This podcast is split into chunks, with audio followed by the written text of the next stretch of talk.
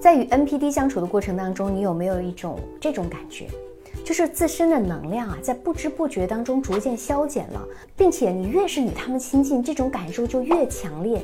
这到底是为什么呢？今天小资就为大家来分析分析。首先，我们在与 NPD 相处的过程当中，你会容易陷入到一个不平等的关系维度。每当你想与对方进行沟通、协商或者征求意见的时候，你们的关系似乎总是不平等的。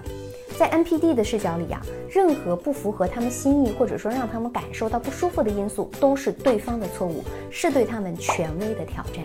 所以他们会采取各种的应对措施，包括转移话题、自恋暴怒或者冷暴力。长此以往，你就只能选择放弃与他们沟通。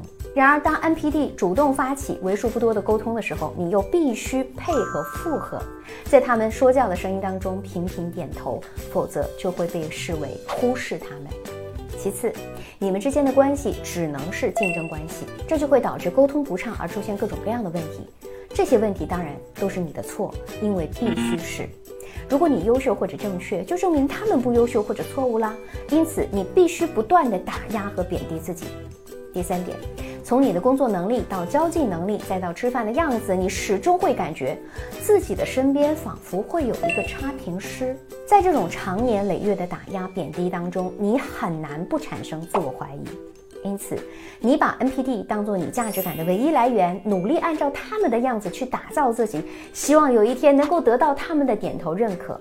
然而，你会发现，无论你多么努力，在 NPD 这里永远不可能得到正向的反馈。最后，在和 NPD 的相处当中，你不但要不断的压抑自己的各种需求，同时还要满足 NPD 的各种看得见和看不见的需求，因为你要维系这个关系，并得到他们的终极认可。但是，当你压抑到一定程度，并且接近崩溃边缘的时候，NPD 呀，他会敏锐地察觉到这一点。这个时候呢，他们就像是一座沉寂已久的火山，迸发出了一些火星，会让你们感受到他们的活力和温暖。长期处在寒冷当中的你，看到这些火星之后会怎么样？会热泪盈眶，会觉得这一切好不容易呀。于是呢，你可能又有了一些力量可以支撑你到下一个临界点。然而，长久的处在这样的关系当中，你不得不不断的压抑自身的能量，无法流动再生，但是又需要不断的给予他们能量，并且得不到补充，你会变得人不像人，鬼不像鬼。